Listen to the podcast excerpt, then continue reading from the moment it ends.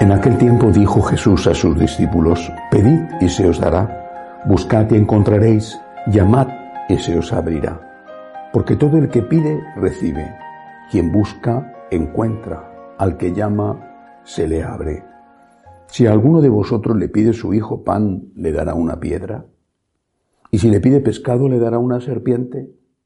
Pues si vosotros, aun siendo malos, sabéis dar cosas buenas a vuestros hijos, cuánto más vuestro Padre que está en los cielos dará cosas buenas a los que le piden.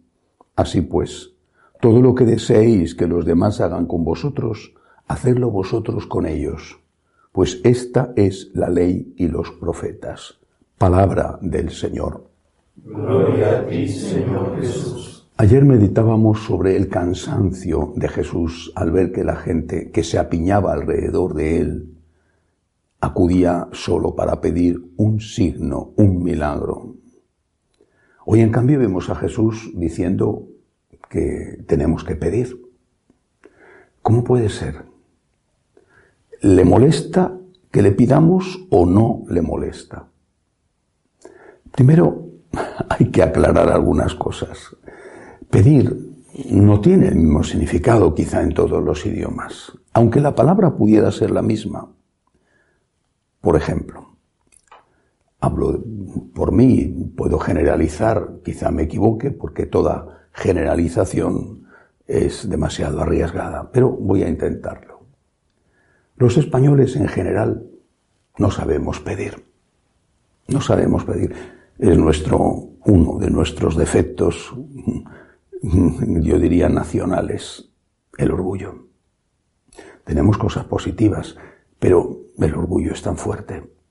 No sabemos pedir. Y aunque empleamos la palabra pedir, en realidad estamos empleando otro concepto y deberíamos emplear la palabra de ese concepto que existe. La palabra pedir no es lo mismo que la palabra exigir. Y es posible que esto que yo reconozco en mis compatriotas y en mí mismo, esto exista también en otros sitios. El Señor no dice exigid y se os dará. Dice, pedid. ¿Cuál es la diferencia? El que pide es consciente de que no tiene derecho a lo que pide. El que exige es consciente de que tiene derecho a eso que reclama. Pedid y se os dará no es lo mismo que exigid y se os dará. Primer examen de conciencia. ¿Pedimos o exigimos? Ante Dios no podemos ir con exigencias. Ante Dios no podemos ir con soberbia.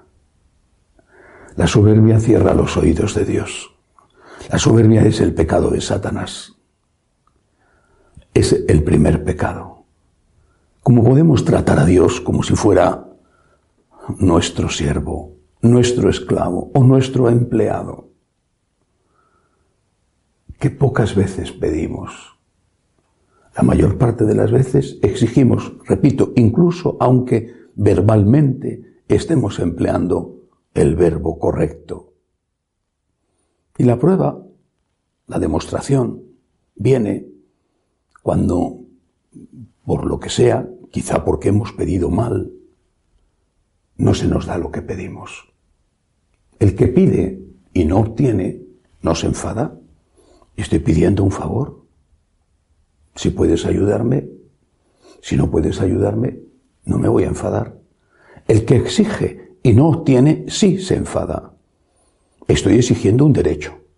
Tengo derecho a eso que estoy pidiendo. Nos enfadamos cuando Dios no nos da lo que aparentemente pedimos. Porque si nos enfadamos, con más o menos sutileza, nos enfadamos eh, alejándonos de Dios o enfriando nuestra relación con Él. Bueno, si nos enfadamos es que nunca hemos pedido. Pedid y se os dará con humildad. Señor, te suplico, sé que no tengo derecho a esto que te pido. Sé que no tengo derecho a pedirte un milagro. Sé que no tengo derecho a pedirte perdón. Sé que no tengo derecho, Señor, pero te suplico, humildemente te pido. Y si no me lo das, tú sabrás por qué. Tú sabrás, tú eres Dios, tú sabrás. Yo acepto tu divina voluntad. Otra cosa importante de este fragmento del Evangelio, y en cada fragmento hay tantas cosas importantes. Termina esta frase, después hay otra sobre qué tenemos que hacer con el prójimo, pero termina esta frase diciendo San Mateo, cuánto más vuestro Padre que está en los cielos dará cosas buenas a los que le piden, dará cosas buenas. Bueno, San Lucas, en el mismo, la misma perícopa que habla del mismo discurso de Jesús, cambia un poco el texto y no dice vuestro Padre dará cosas buenas, sino que dice vuestro Padre dará el Espíritu Santo a los que le piden. El Espíritu Santo es bueno, por lo tanto no hay oposición entre el texto de Mateo y el texto de Lucas. Personalmente me gusta más el texto de Lucas. ¿Por qué? Porque aparte de que no sabemos pedir y que en el fondo estamos siempre reclamando y exigiendo a Dios y al prójimo, es que las cosas que son de verdad importantes no las pedimos. El Espíritu Santo es importante. ¿Por qué no pedimos que venga el Espíritu Santo sobre nosotros? ¿Cuánto deseo yo que venga el Espíritu Santo sobre mí? ¿Cuánto? Sus dones, su consuelo, su luz, su defensa. Pidamos la santidad, que es el don del Espíritu Santificador. Pero ¿quién pide la santidad? ¿Quién le pide a Dios por encima de todas las cosas? Señor, que yo te conozca y te ame. ¿Quién pide la santidad por encima de todas las cosas para sus hijos, para sus amigos? Señor, que esta persona te conozca y te ame, que te conozca y te ame. Pedid y se os dará. Pedid, sí, no exijáis. Pedid y pedid, pidamos. Antes que nada, la santidad.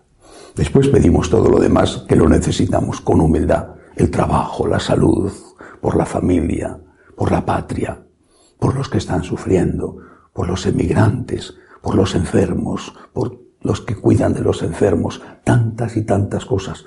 Yo pido todos los días por todas esas personas que me piden oraciones, pero pido la santidad para ellos en primer lugar. Que así sea.